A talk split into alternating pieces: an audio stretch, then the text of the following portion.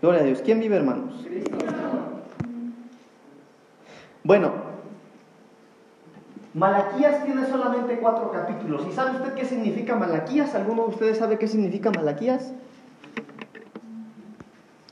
Malaquías significa mensajero.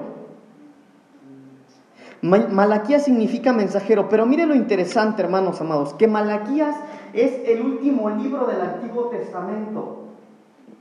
Es decir, fue lo último que se escribió para el pueblo de Israel, para el pueblo de Dios de esos tiempos. Fue lo último que se escribió, fue lo último que Dios le habló a su pueblo, porque después de eso, hermanos, hubo un silencio por muchos años. ¿Cuántos años? Usted sabe, ¿verdad? 430. Entonces fue lo último que el Señor le habló a su pueblo. Lo último. Tenga presente esto. Malaquías significa mensajero. Malaquías fue lo último que Dios le dio al pueblo en el Antiguo Testamento. Lo último. Era lo último. Era el último mensaje. Fue lo último que Dios les dijo. ¿Sí? Bueno, mire. Eh, después de este mensaje, hermanos, hubo 430 años de silencio. Pero Malaquías también, hermanos amados, solamente tiene cuatro capítulos. Pero mire lo interesante, hermanos. ¿De qué se trata el libro de Malaquías? Lo tiene ahí, ¿verdad? El libro de Malaquías, hermano, como los demás libros proféticos, habla de exhortación, habla de un llamado al arrepentimiento y habla de un, de un proceso en el cual la iglesia se tiene que perfeccionar. Pero me llama la atención, hermanos, que así como los otros libros proféticos, Malaquías, hermano, trae un mensaje fuerte para la iglesia. Fuerte, hermanos, es duro. Mire, analicemos. ¿Cómo se llama el mensaje? Bueno, pues todo lo que le estoy dando es introducción. Mire lo que dice nada más el capítulo 1, hermanos. Número 1, versículo 1. Profecía de la palabra de Jehová contra quién? Entonces, esto que estamos por leer, hermano, que estamos por estudiar, no está destinado para la gente de allá afuera. Esto es un mensaje para la iglesia. Israel, el pueblo de Israel, hermano, es sombra de lo que somos usted y yo como la iglesia de Cristo. Todo lo que fue escrito para ellos fue escrito para nosotros. Entonces, ojo con esto. Mire, en el capítulo 1, por ejemplo, hermano, en el versículo 6 dice lo siguiente. El Hijo honra al Padre y el siervo a su Señor. Si pues yo soy Padre, ¿dónde está mi honra? Y si soy yo Señor, ¿dónde está mi temor? Dice Jehová de los ejércitos. Hasta ahí. ¿Qué es lo primero que usted ve acá? ¿Cuál es la exhortación? Que Dios pide honra, ¿no? Que el Señor dice, bueno, el siervo honra a su Señor, pero si tú dices que yo soy tu Dios, entonces ¿por qué no me honras? ¿Por qué no me honras? Después, hermanos amados, del versículo 6 al 14 hay algo bien impresionante también. Del versículo 6 al 14, hermano, habla de, del por qué se está ofreciendo algo de, de lo cual Dios no es digno. Es una reprensión en donde dice, ¿por qué estás ofreciéndome algo de lo cual acaso no merezco yo de lo mejor? Mira, hermano, no podemos leerlo todo porque nos tomaríamos muchísimo tiempo, pero del 6 en adelante, hermano, eh, perdón, del versículo sí, del 6 al 14, habla, hermanos amados, muy fuerte. Dice el versículo 8, mire el 7, ¿en qué ofrecéis sobre mi altar pan inmundo? Y dijiste, ¿en qué te hemos honrado, deshonrado? En que pensáis que la mesa de Jehová es despreciable y cuando ofreces el animal ciego para el sacrificio no es malo. Asimismo, cuando ofreces el cojo, el enfermo, no es malo. Preséntalo pues a tu príncipe. ¿Acaso se agradará de ti o le será acepto? Y sigue diciendo muchas cosas, hermano. Pero la palabra del Señor acá dice, ¿por qué si ni siquiera a tu esposa, a tus hijos o a tus gobernantes? Mira, hermano, un ejemplo nada más de lo que quiere decir acá. Si ni a la escuela llegas tarde, ¿por qué al culto quieres llegar tarde? ¿Y piensas que es algo aceptable para mí? ¿Sí dice eso o no subir? ¿Cree usted que quiere decir eso esta parte? Bueno, es una parte de exhortación. En el capítulo 2, hermanos amados, en el versículo 2 dice, si no oyeres y si no decís de corazón de dar gloria a mi nombre, ha dicho Jehová de los ejércitos, enviaré maldición sobre vosotros y maldeciré vuestras bendiciones, etcétera. Pero el versículo 2, hermanos, es una exhortación, es una reprensión para que nosotros como iglesia aprendamos a honrar al Señor. ¿Qué es honra, hermanos? ¿Qué es para usted honra? Respeto, obediencia. ¿Qué más? Fidelidad. Ahora, hermano, ¿para quién estaba escrita esta parte de la Biblia? ¿Para los de afuera o los de adentro? Para los de adentro. Ojo, esto no está escrito para los de allá, está escrito para los de acá. Entonces es un, es, una, es un libro de reflexión, hermano, y está duro, hermanos. El día que usted, creo que los jóvenes, no sé si ya leyeron este libro. ¿No? Bueno, ellos han estado, los jóvenes de la iglesia han estado leyendo libro tras libro, no han llegado acá. Pero este libro es fuerte, hermano. Miren lo que dice ahí mismo en el capítulo 2, en el versículo 17. Capítulo 2, versículo 17, hermanos. ¿No tiene 17? A ver, léalo por favor, porque yo, creo que esta Biblia no lo trae. Pero 2.17 dices, ¿no? Sí, 2.17, hermanos. Ah, dice el nombre del Padre, del Hijo y del Espíritu Santo. Habéis hecho cansar a Jehová con vuestras palabras y decís, ¿en qué le hemos cansado? ¿En qué, en qué decís, cualquiera que hace mal agrada a Jehová? y en los tales se complace o, si, o y en los tales se complace o sí o no ¿Dónde, ¿Dónde está el Dios de justicia?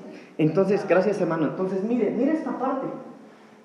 Has hecho cansar a Jehová con tus palabras, dice. Es una represión por estar hablando pura necedad, hermanos. Entonces le digo, esto es un mensaje fuerte. Nos hacemos necios contra el Señor. Mire, hermano, seamos honestos. Gracias a Dios estamos aquí. De verdad yo glorifico al Señor porque usted está acá. Pero mucha gente que está fría, hermano, de la iglesia, incluso ahorita puede estar hablando de su pastor. ¿Cómo puede ser posible que estén haciendo culto si no se puede? Se han hecho necios contra Jehová.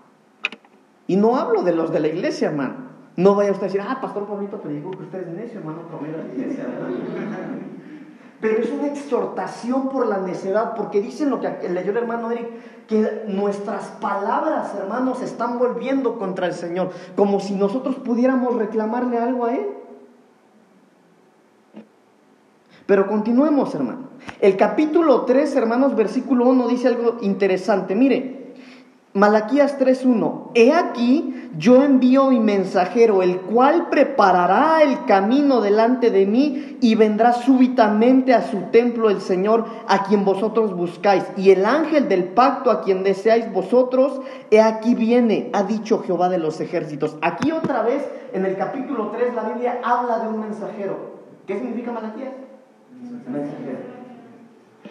Y todo esto, es, estos tres capítulos, hermano, mire lo que dice el versículo 8, porque esto es algo que a muchos no les gusta, pero lo dice la palabra de Dios.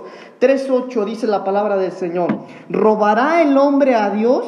Pues vosotros me habéis robado y dijiste, ¿en qué te hemos robado? En vuestros diezmos y ofrendas. Repito, y este no era un mensaje para los de allá afuera, este es un mensaje para los de adentro. Pero no hablemos de diezmos, hermano. El versículo 14, hermanos, es una reprensión para creer que no hay beneficio en Jehová. Mire lo que dice el 3.14. Habéis dicho, por demás es servir a, Dios, que aprovecha que guardemos su ley y que andemos afligidos en presencia de Jehová de los ejércitos. Mucha gente está así ahorita, hermano. Oye, ¿de qué sirve que vaya al culto si, si de todos modos me aviento otro en internet de otra iglesia? Entonces, hermanos amados, todo esto es reprensión. Por último, ¿qué dice el versículo 18? Alguien que lo lea, por favor. 3.18, sí. Entonces os volveréis y discerniréis la diferencia entre el justo y el malo, entre el que sirve a Dios y el que no le sirve. Entonces, mire cómo termina el capítulo 3. Hermano, tres capítulos, hermanos amados, de reprensión, de un llamado al arrepentimiento, de un llamado a la perfección. Pero me llama la atención que al finalizar el capítulo 3 dice, y es aquí donde se va a ver quiénes me sirven y quiénes no me sirven. ¿Quiénes realmente están decididos a buscarme con todo su corazón y quiénes no? ¿Quiénes nada más hablan, hermanos? Y así está acabando el capítulo 3. Tres capítulos, hermanos amados, de Malaquías, que solo tiene cuatro. Tres capítulos, hermanos, que es un llamado y una exhortación a la purificación, es una exhortación a la depuración, donde se va a hacer una depuración y un llamado a la perfección para llegar al capítulo 4. Porque el capítulo 4 lo cambia todo. Y miren lo que dice el capítulo 4. Porque he aquí, Viene el día ardiente como un horno, y todos los soberbios y todos los que hacen maldad serán estopa. Aquel día que vendrá los abrazará, ha dicho Jehová de los ejércitos, y no les dejará ni raíz ni rama. Escuche, mas a vosotros los que teméis mi nombre. Hasta ahí.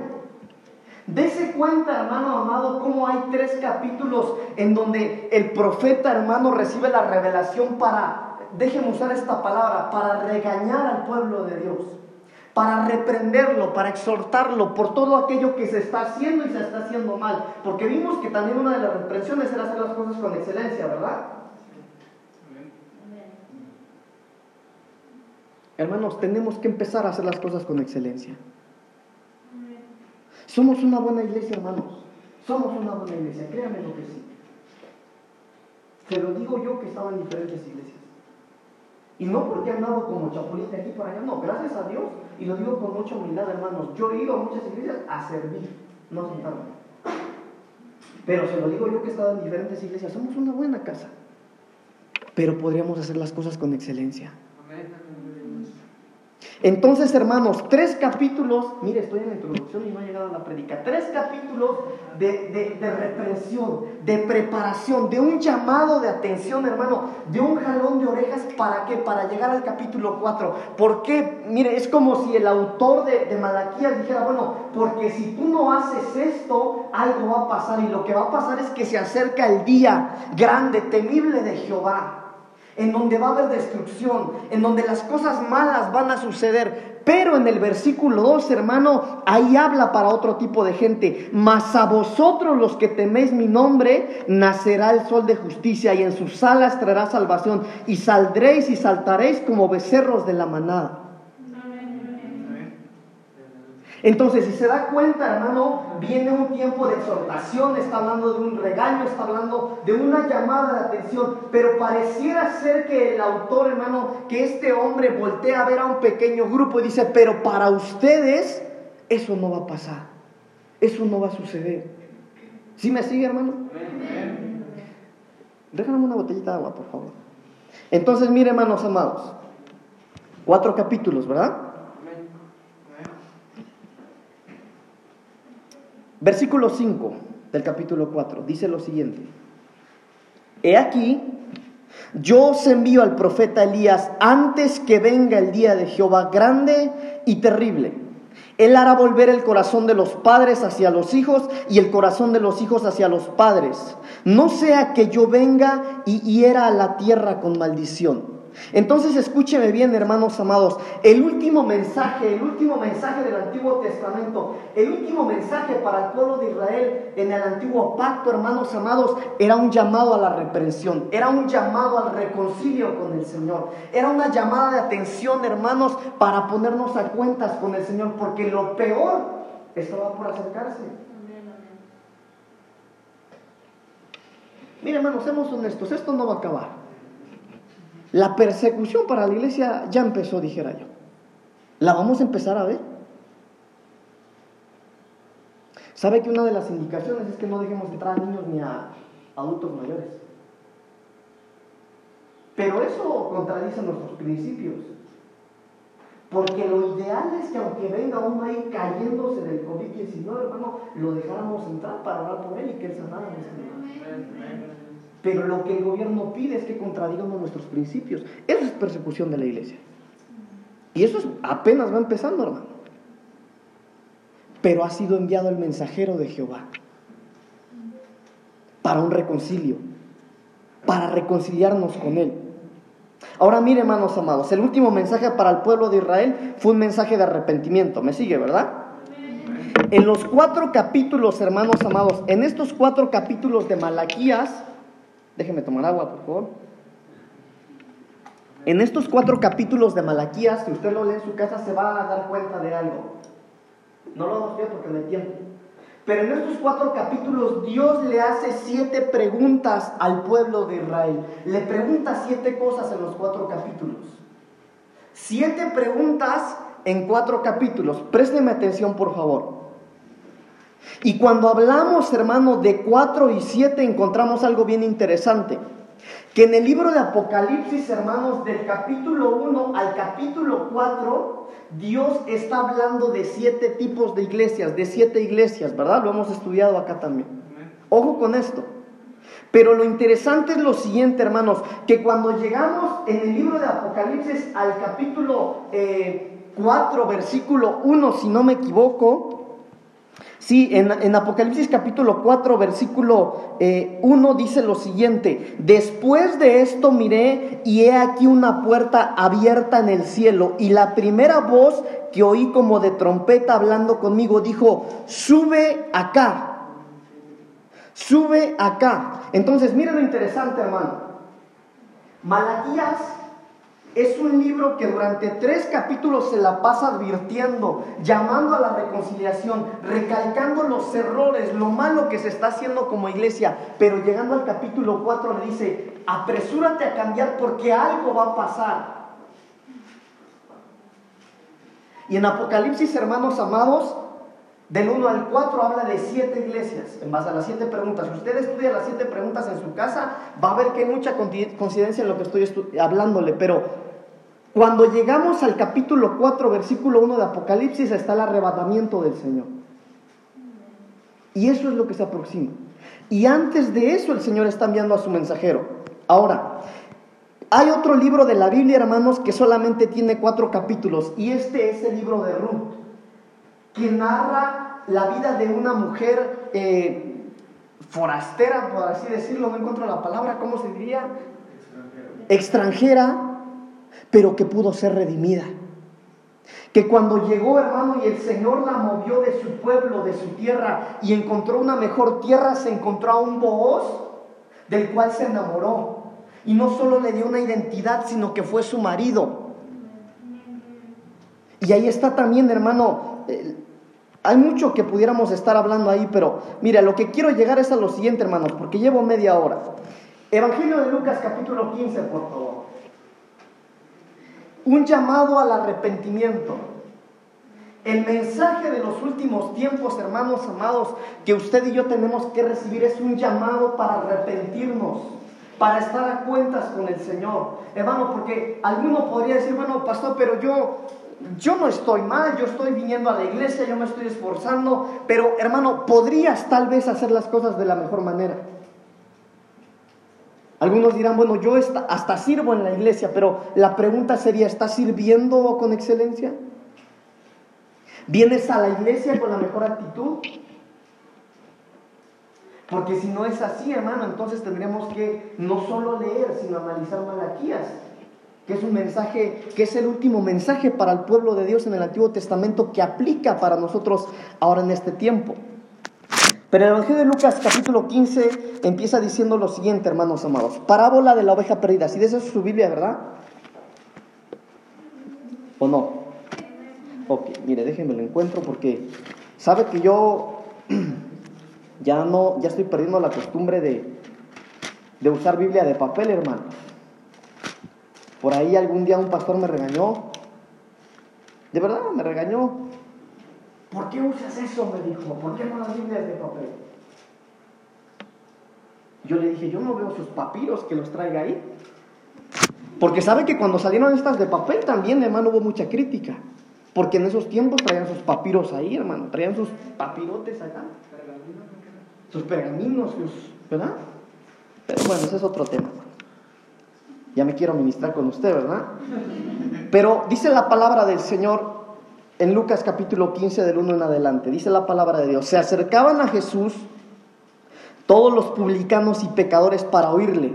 Y los fariseos y los escribas murmuraban diciendo, Este a los pecadores recibe y con ellos come.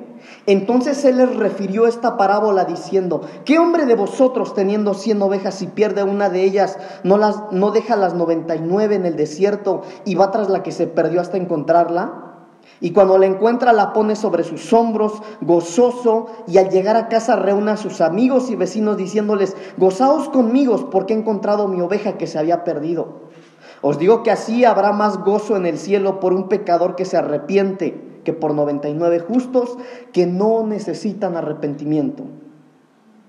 Quiero pedirle a mi hermano Eric que me ayude a leer del 8 al 10 y a mi hermano Beto que me ayude a leer del 11 al 32, por favor. Sí, hermano, ahí mismo, por favor. Sí, hermano, por favor.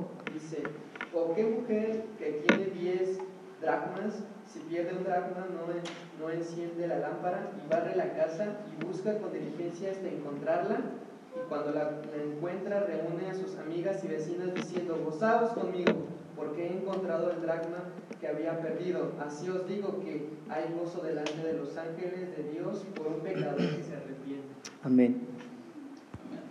Un hombre tenía dos hijos, continuó Jesús. El menor de ellos le dijo a su padre, papá, dame lo que me toca de la herencia. Así que el padre repartió sus bienes entre los dos. Poco después, el hijo menor juntó todo lo que tenía y se fue a un país lejano. Allí vivió desenfrenadamente y derrochó y derrochó su herencia. Cuando ya la había gastado todo, sobrevino una gran escasez en la región y él comenzó a pasar necesidad Así que fue y consiguió empleo con un ciudadano de aquel país, quien lo mandó a sus campos a cuidar cerdos. ¿Le sigo? Sí, hermano, al 32, por favor. Tanta hambre tenía que hubiera querido llenarse el estómago con la comida que daban a los cerdos, pero aún así nadie le daba nada.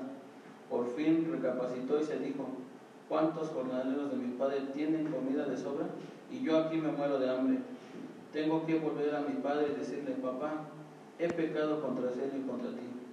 Ya no merezco que se me llame tu hijo, trátame como si fuera uno de tus jornaleros. Así que emprendió el viaje y se fue a su padre.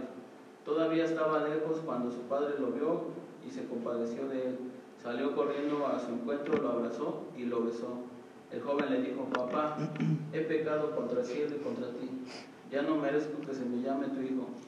Pero el padre ordenó a sus siervos, pronto, pronto, traigan lo mejor ropa para servirlo. Póngale también un anillo en el dedo y sandalias en los pies. Traigan el ternero más gordo y mátenlo para celebrar un banquete, porque este hijo mío estaba muerto, pero ahora ha vuelto a la vida. Se había perdido, pero ya lo hemos encontrado. Así que empezaron a hacer fiesta. Amén, gloria a Dios. Yo sé que hemos leído esta parte de la Biblia muchas veces, ¿verdad, hermanos? Pero en esta parte de la Biblia hay tres fiestas. Hay tres tiempos en los que hay fiesta, pero también hay tres tipos de perdidos. Número uno, la Biblia empieza relatando a un hombre que era pastor y que perdió a una de cien, ¿verdad? Y dice allá, bueno, ¿qué, ¿qué, hombre teniendo cien ovejas que una se le pierde? No deja las 99 y va por aquella que se le perdió. Y que cuando regresa porque la encontró, hace fiesta, ¿verdad? ¿Cómo dice, hermanos? Eh, versículo 5, y cuando la encuentra, la pone sobre sus hombros. ¿Cómo la pone sobre sus hombros? Con gozo, gozoso. Y al llegar a casa reúne a sus amigos y vecinos diciéndoles, gozaos conmigo porque he encontrado mi oveja que se había perdido. Os digo que así habrá más gozo en el cielo por un pecador que se arrepiente que por 99 justos que no necesitan de arrepentimiento. Y en esta parte de la Biblia, hermanos amados, estamos hablando de un tipo de fiesta que es la fiesta del Hijo. Porque está hablando de un pastor y la Biblia cuando habla de Jesús, una de las figuras que usa con él es que él es el príncipe de los pastores. Que él, hermanos amados, celebra cuando uno que andaba perdido, que dejó a los 99, dice, y que hay mayor gozo cuando encuentra esa oveja que encuentra esa oveja que se le fue, hermano, que se salió del redil, que se salió, tal vez, hermano, estaba en peligro, tal vez pasó lluvia, tal vez, hermano, estuvo viviendo. Mire, los demás estaban aquí en el pastito verde, pero aquella no tenía que comer. Quería regresar, pero no podía regresar. quería volver con el resto del redil, pero no podía. Y por tal razón, este pastor tuvo que ir a traerla. En otra ocasión, hermanos, yo le he compartido aquí que por las ovejitas sí se van, pero por los hijos no, ¿verdad? Entonces, en esta parte de la Biblia, hermanos, vemos que cuando esta oveja de las 99 que se salió del redil es rescatada, viene el pastor de las ovejas y hace una fiesta y se goza. Dice que cuando la encuentra, la sube a sus hombros con gozo y la trae y festeja con sus amigos, con sus cercanos, porque aquella que andaba perdida fue encontrada, ¿verdad? Ok, primera fiesta. La segunda fiesta que quiero que hablemos es la que empieza a partir del versículo 11. A partir del versículo 11, hermano, la Biblia relata una historia que de memoria no sabemos. Eran dos hijos. Uno de ellos le dice a su papá, papá, dame lo que me corresponde, dame mi herencia. Y dice la Biblia, hermanos, que el padre le dio lo que le correspondía. Y este hijo, dice la Biblia, que se llevó esa herencia, fue, la malgastó, y cuando se deshizo de todo lo que había recibido de su padre, él no tenía que comer, ya no tenía amigos porque estaba solo, ya había malgastado todo lo que tenía y era tal su hambre que la Biblia relata que él empezó a comer de la comida de los cerdos en un rancho donde trabajaba. Y dice la Biblia, hermanos amados, que de repente este muchacho, número uno, volvió en sí, dice la Biblia. Volvió en sí. Es decir, es como si le hubiera caído el 20, ¿verdad? Así de, pero ¿qué me pasa? Mi papá tiene muchos animales, tiene muchos trabajadores. Y yo, teniendo un padre que, tiene un buen alimento para mí, yo aquí comiendo con los cerdos, volvió en sí. Pero no solo se quedó ahí. Dice, hermanos amados, en el versículo 17, y volviendo en sí dijo, ¿cuántos jornaleros en casa de mi padre tienen abundancia de pan y yo aquí perezco de hambre? 18, mire lo que hizo, me levantaré e iré a mi padre y le diré, Padre, he pecado contra el cielo y contra ti. Entonces este muchacho no solamente volvió en sí, ¿sabe que en la iglesia cuando mucha gente se desanima se quedan solo en el primer paso? Solo vuelven en sí, ahí se quedan. Yo estaba hablando con algunos en estos días.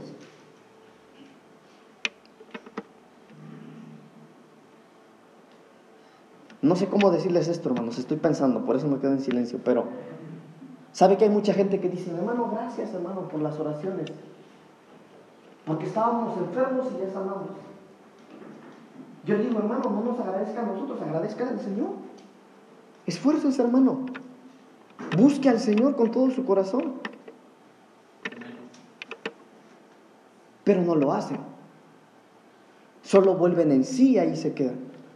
Solo reflexionan y dicen, bueno, sí, es que Dios ha sido bueno. ¿Y? Entonces tenemos, hermanos amados, para quien esté en esta condición, no es solo ser o reflexionar y volver en sí, que, que sí, hermano, que estamos mal y que podríamos estar bien. Bueno, si tú sabes que puedes estar bien, ¿qué estás haciendo para estar como el bien que puedes estar? Hay gente que dice, bueno hermano, yo sé que el Señor puede usarme de una manera tremenda. ¿Y qué estás haciendo para que eso ocurra? Hermano, yo sé que puedo servirle al Señor de una mejor manera en la alabanza o en el servicio. Yo sé que puedo, yo sé que puedo hacer algo mejor para el Señor. Sí, hermano, estás volviendo en sí, pero ¿qué más estás haciendo? Yo sé que puedo llegar a tiempo al culto, ¿Y?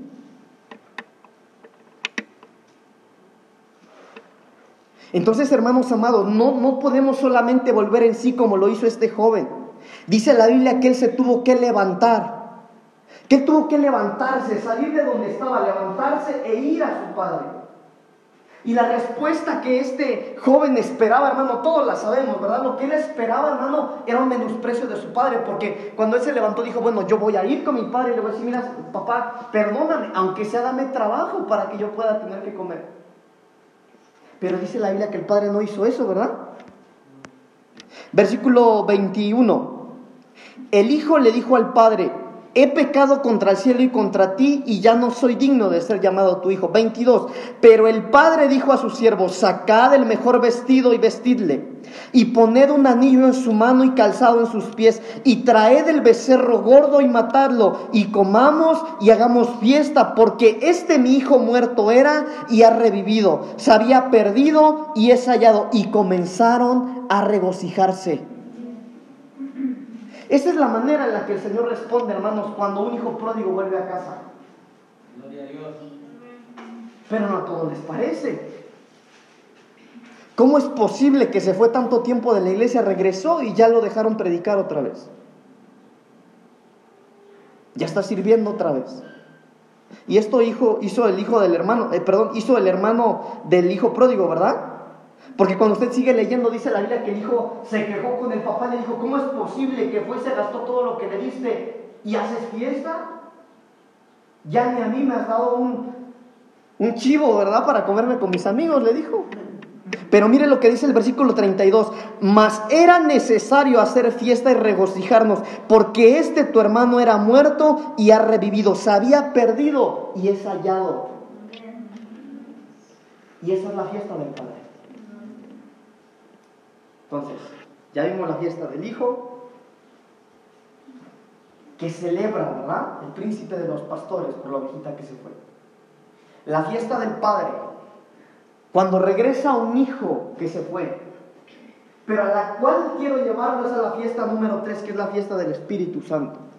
Y me salté una historia, hermano, que aunque es la más corta, es la que yo quisiera que pudiéramos hablar un poquito acerca de esto. Mire lo que dice la palabra del Señor en el versículo 8.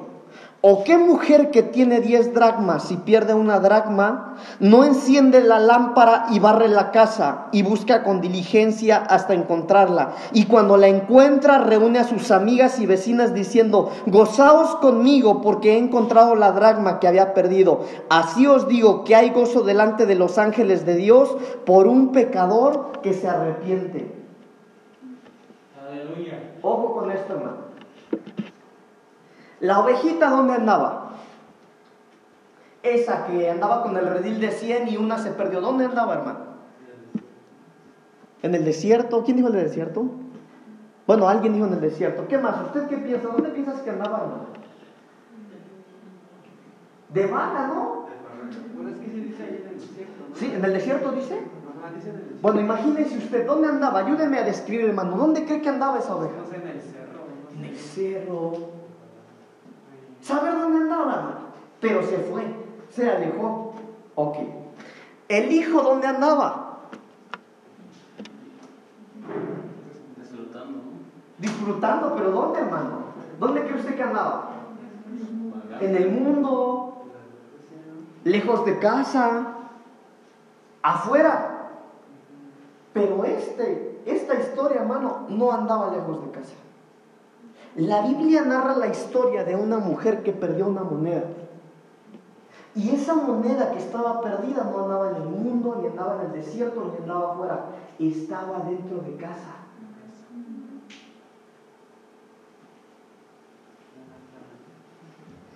Hermano amado, hermana amada, ¿no será que tal vez estando dentro de casa estamos perdidos? Porque hay gente así, hermano.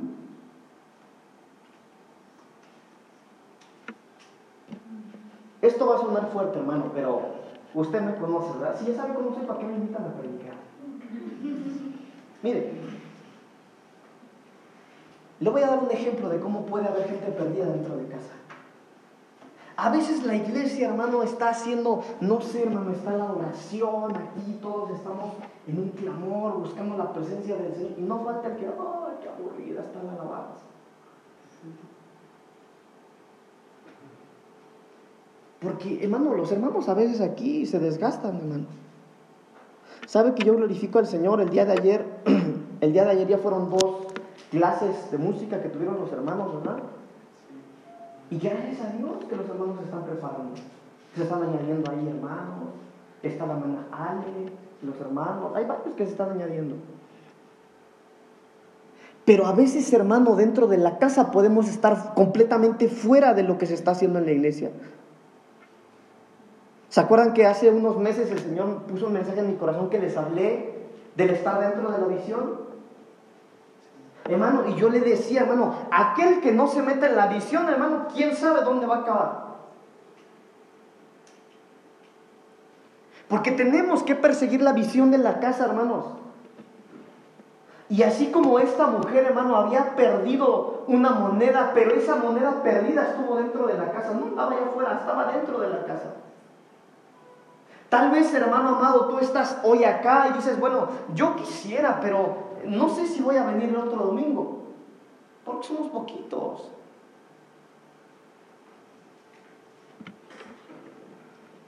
Paternidad espiritual. Mire, hermano, cuando uno cuando uno tiene una paternidad espiritual, tú le crees a lo que te dice tu pastor. Hermano, no es que usted me crea todo a mí, créale a su pastor. Pero crea, hermano, tenga la seguridad que nosotros como pastores, si hacemos algo, no es para que usted salga dañado. Para que usted salga dañada. Mire, déjeme decirle algo que suena fuerte. Y aunque así fuera, si Dios lo permitió en tu vida, tiene algún propósito. Pero puede, hermano, que dentro de la casa alguien esté perdido como esa moneda. Puede que alguien dentro de la casa, hermano, eh, haya uno que no esté de acuerdo con lo que se esté haciendo y diga, no, bueno, eh, tal vez deberíamos hacerle caso como dice el hermano, no como dice el pastor, no como dice el hermano. Es que tiene razón el hermano, tiene razón la hermana. Pero quiero decirle algo, hermano, y se lo digo con mucho respeto. Ese hermano y esa hermana no es tu pastor. Si tú tienes pastor, la cabeza es tu pastor. No lo estoy regañando, aunque suena regaño. Pero mire, hermano amado. ¿Qué mujer que tiene 10 dracmas si pierde una no enciende la lámpara? Entonces, número uno, ¿qué hay que hacer?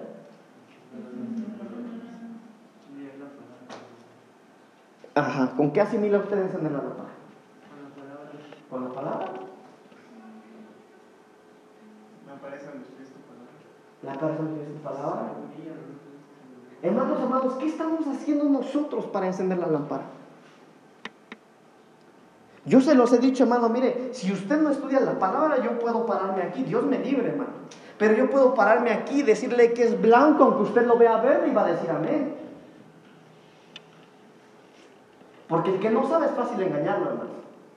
El que no sabe es como un ciego y al ciego es fácil engañarlo. Pero hay que estudiar la palabra. ¿Cuántos dicen amén? ¿Sí? Ok. Entonces esta mujer, número uno, encendió la lámpara. Número dos, ¿qué hizo? Barrió la casa. ¿Qué es eso que te está estorbando, hermano? Hay gente que dice, no, hermano, yo, yo le oro al Señor. Yo sé que el Señor va a hacer la obra en mi vida. Sí, pero tú no quieres dejar de hacer lo malo que vienes haciendo. Tú no quieres apartarte de las cosas que te están apachurrando. Mire, a veces no son cosas que tenemos que dejar de hacer, a veces son cosas que tenemos que soltar.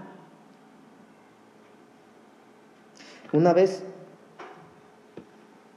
yo estaba platicando con unos hermanos que se iban a casar eh, y me dice, creo que alguna vez se los conté, no me acuerdo si se los conté aquí, me decía la muchacha, hermano, es que yo me voy a casar, pero yo no lo amo. Cuando yo estoy con él, cuando yo le doy un beso, cuando yo lo abrazo, yo me acuerdo de mi exnovio, me dijo. Y oraba. La muchacha oraba, buscaba al Señor con todo su corazón, encendía la lámpara, pero no estaba dispuesta a barrer. Hermano, ¿qué es eso que te tiene arraigado? ¿Qué es eso lo que, mire, no te tiene arraigado, que tú tienes abrazado? ¿Qué es eso que no has querido soltar? Hay un problema, hermanos, de no barrer. Hay un problema de no soltar todo aquel pasado. ¿Sabe cuál es? Mire, veamos el ejemplo de Noé. Dice la Biblia, hermano, que la esposa, perdón, Lot, que la esposa de Lot por voltear atrás se quedó paralizada. ¿Se acuerdan, verdad? Ese es el problema de seguir volteando hacia atrás. Hermano, es que yo me acuerdo que cuando yo le servía al Señor, hermano, ¿cómo me usaba el Señor? ¿Y? Es que yo sé, pastor, que, que si me deja predicar o que si yo me propongo hacer algo, yo sé que puedo lograrlo, porque cuando yo me convertía al Señor esto sucedía y esto pasaba así, hermano, pero suelta tu pasado. ¿Ya pasó? Hermano, me lastimaron, no tiene idea cómo me duele porque me lastimaron. Hermano, ya pasó, suéltelo. Si tú no sueltas tu pasado, hermano, te vas a quedar paralizado. La mujer de Lot dice la Biblia que por voltear atrás, hermano, por voltear a ver todo aquello que estaba dejando, se quedó paralizada. Puede que tú estés paralizado, paralizada, hermano, no porque Dios no quiera trabajar contigo, no porque Dios no quiera hacer algo contigo, porque tú no estás dispuesto a soltar tu pasado. Amén. Entonces enciende la lámpara. Número dos, empieza a barrer. ¿Qué es lo que nos estorba? Gloria a Dios. ¿Sabe, hermano, que yo me quedé, tal vez algunos lo notaron, yo me quedé sin abrir mi Facebook por más de un año. ¿Sabe por qué? Porque a mí me estorbaba. Y yo tuve que barrer. Entre muchas otras cosas. Algunos dirán, ah, qué chiste. A mí me costó. A mí me costó, hermano. Y a muchos les cuesta. Que no lo digamos es otra cosa. Pero hermano, tenemos que estar dispuestos a empezar a barrer, a reflexionar, hermano, en todo aquello que nos está estorbando para que verdaderamente, hermano, podamos ser agradables al Señor. Gloria a Dios. Para muchos hermanos no son ni pecados, ¿sabe? Mire hermano, lo digo con mucho respeto, pero soy su pastor, ¿verdad? Mire hermano, para muchos hermanos amados, ¿sabe qué es lo que tienen que barrer? Su religiosidad. ¿Sabe que yo platicaba con mi papá? Yo le decía, mire papá, yo veo y yo noto que muchas iglesias ahorita ya cerraron sus puertas para jamás volver a abrirlas. ¿Saben por qué, hermanos? Porque hay pastores que han estado siempre en contra de renovar su mente, no de modernizarse, pero de renovar su mente. Cerraron las puertas de la iglesia obligados por el gobierno y todas sus ovejitas se dispersaron. Y cuando abran, ninguna va a volver. ¿Por qué? Por religiosidad. Bendito Dios que no somos ese caso. Pero hermano, el barrer, hermano, es barrer aún con todo lo que yo he hecho por años, creyendo que está bien. Y aunque sí haya estado bien, hermano, tenemos que renovar nuestra mente y ver cuáles son los tiempos que estamos viviendo. Hermano, si tú esperas que el Señor te use o que haga lo que hizo contigo hace 10 o 20 años, no va a suceder. No va a pasar. Porque ese tiempo ya pasó. Pero la buena noticia es que el Señor dice que la gloria postrera será mejor que la primera. Es decir, va a ser mejor. Pero también a la luz de la palabra, hermanos, el Señor nos ha hablado y nos ha dicho, ¿quieres vino nuevo? Entonces tienes que ser un odre nuevo. Amén. Si eres un odre viejo, puro vino viejo te van a dar. Porque el Señor no nos, van a- no nos va a dañar. La palabra del Señor nos decía, ¿se acuerdan cuando eh, me tocó compartir de esto? Que dice la Biblia que si se deposita el vino nuevo, hermano, no sucede. ¿Por qué? Porque no solamente el vino se echaría a perder, sino que el odre se rompería. Y Dios no te va a dañar. Pero esto, lo que le quiero decir, hermano amado, es que usted puede orar, ayunar, patalear por años, hermano. Y si tú no te renuevas como odre, Dios no te va a enviar eso que tú le pides. Amén. Tenemos que renovarnos. Esta mujer, número uno, prendió la lámpara. Número dos, barrió la casa. Y número tres, buscó con diligencia hasta encontrarla. No basta con orar, hermanos. Hay gente que dice, hermano, yo deseo que el Señor me use. Y yo quiero decirle algo, Dios es el más interesado, el más interesado en que, en usarte. Pero tú tienes que hacer todo lo que está en tu parte. Sabe que a veces es muy fácil, hermano. Mire, le voy a contar algo personal. Cuando yo empecé a predicar, hermano, yo empecé a predicar al principio de mis 17 años. En alguna ocasión yo bromeaba con Michael y yo le decía, cuando yo empecé a predicar, hermano, me daban el lugar y la gente se paraba y se salía. ¿Sabe por qué? Porque me veía niño. Y me pasó muchas veces, hermanos. Me presentaban y ellos esperaban a ver un hombre adulto, pero yo tomaba el micrófono, gente se levantaba y se iba, este que me va a enseñar a mí, decía. Pero cuando yo empecé a predicar, hermanos amados, yo pude saber quién me había llamado. Sin embargo, sin embargo, yo perdí eso de vista en algún tiempo. Y yo empecé a anhelar predicar como gente que yo veía en internet. Yo veía uno, hermano, miren, le voy a contar algo, hermano, se lo digo con mucha vergüenza, y yo me pirateaba sus predicaciones. Yo veía cuando gritaba y yo gritaba. Yo veía cómo se movía y yo me quería mover así. Pero yo quería ser usado por Dios. Yo lloraba, yo oraba, yo le decía, Señor, úsame, Señor, úsame como ese, Señor, úsame como aquel.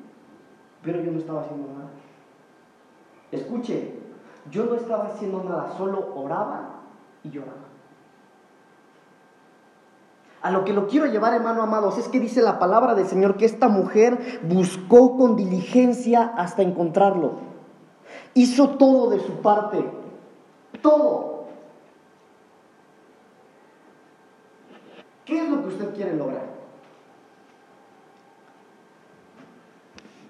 ¿Cuántos aquí quisieran servirle al Señor, hermano? Aleluya. Ya volvió en sí, pero ahora tenemos que hacer lo demás. Tenemos que levantarnos, tenemos que ir con el Padre, tenemos que vivir, hermano, y con diligencia buscar que eso que el Señor ha puesto en nuestro corazón sea un, un sueño, sea un objetivo logrado.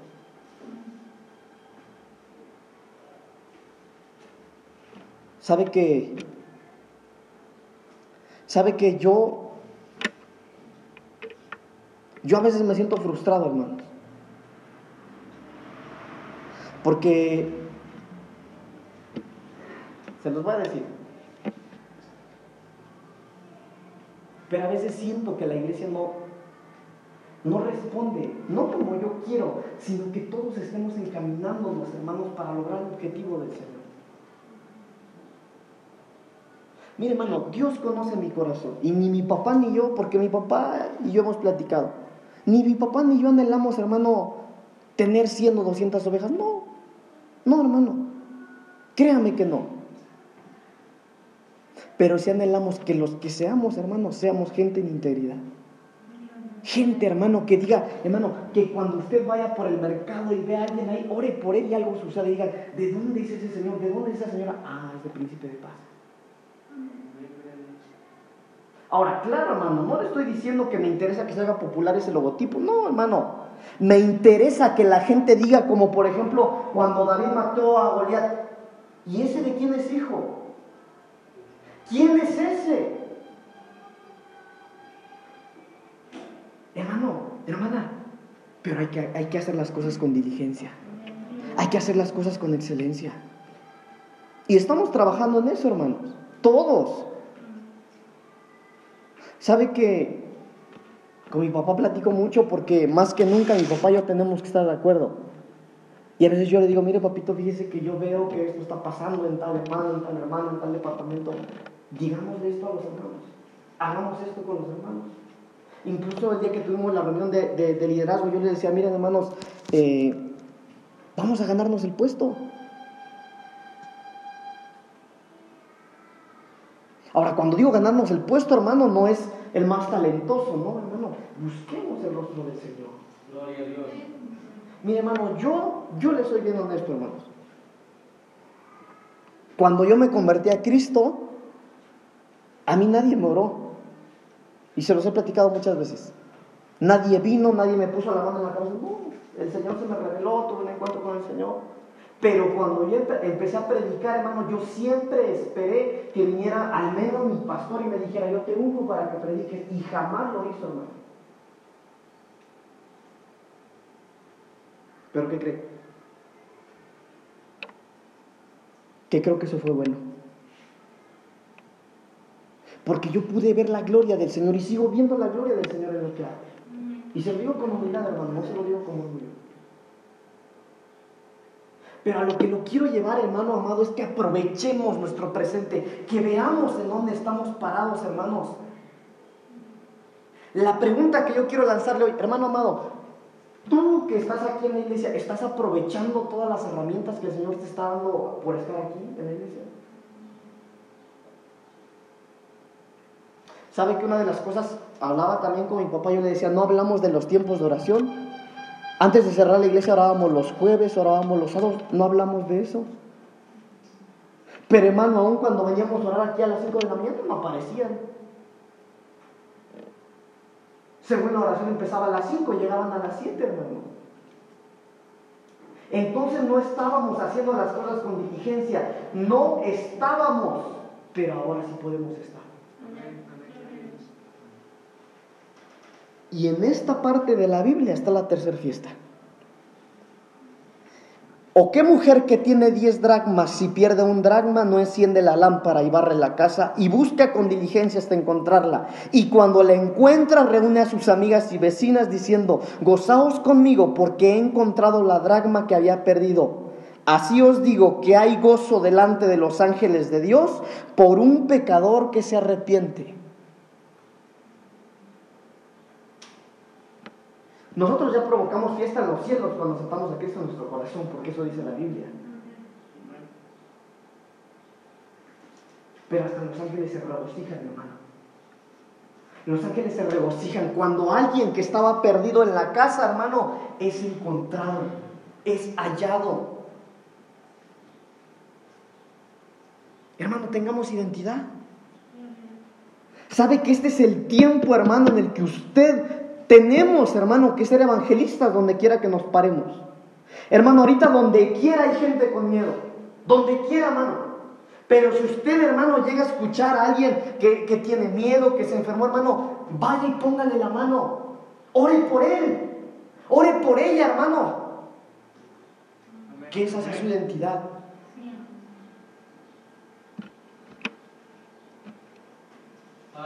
Esa es nuestra identidad. Nosotros, hermanos, lo hemos visto miles de veces acá en esta congregación. Hemos visto en esta iglesia, hermano, cáncer de ser sanados. Hemos visto tantas cosas. ¿Sabe por qué? Porque esa es nuestra identidad. Ese es nuestro Dios. Y si tú te sientes perdido en casa, hermano, hoy ven delante del Señor y dile, papito lindo, necesito prender la lámpara, necesito volver en sí, Señor, porque yo voy a empezar a barrer. Y cuando yo empiece a barrer, Señor, yo sé que tú me vas a encontrar. ¿Qué vamos a hacer? Hermano, ¿qué vas a hacer? Hermana, ¿qué vas a hacer? Todos los que estamos aquí, hermano, ¿qué va a hacer? Póngale a usted ahí un título a lo que va a hacer. No me lo diga. Pero si usted hoy sale de aquí, hermano, eh, sin un objetivo, entonces, hermano, yo perdí mi tiempo aquí. Pero salgamos sabiendo qué vamos a hacer. ¿Qué es lo que necesito barrer? Ojo con esto. Para muchos lo que necesitan barrer es lo que tienen en la cabeza. No, es que a mí me lo enseñaron de otra manera. Es que eso no me lo predicaron, así a mí no me lo predicaron. Pero yo quiero decirle algo, hermano amado. Nosotros somos gente de fe. Tengamos fe. Hermano, si usted llegara a ser contagiado, venga y aquí va a sanar. Yo le doy mi promesa que usted va a sanar. No por mí, va a sanar por el Señor. Aleluya. ¿Sabe que tal vez mi papá en algún momento se los va a comentar, pero mi papá ha orado ya por gente, hermano, de COVID y ellos han sanado solo con llamadas de teléfono. Porque eso es lo que somos, hermanos. Si no tuviéramos un Dios que libera, que sana y que transforma, hermanos, cerremos y jamás regresemos. Pero aquí hay un Dios que libera, que transforma, que sana, que restaura, hermano. Y ese es nuestro Dios. Bendito es su nombre. Entonces, hermanos amados, oremos. Póngase de pie, por favor. Póngase de pie. Ya me pasé de tiempo, así es que tengo que terminar.